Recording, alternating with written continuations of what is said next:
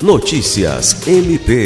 O Ministério Público do Estado do Acre, por meio da Promotoria de Justiça de Assis Brasil, realizou no dia 3 deste mês uma visita à Prefeitura ocasião em que convidou o prefeito Gerry Correia a participar da oficina técnica para elaboração do fluxo de atendimento à população indígena no município nos dias 14 e 15 deste mês.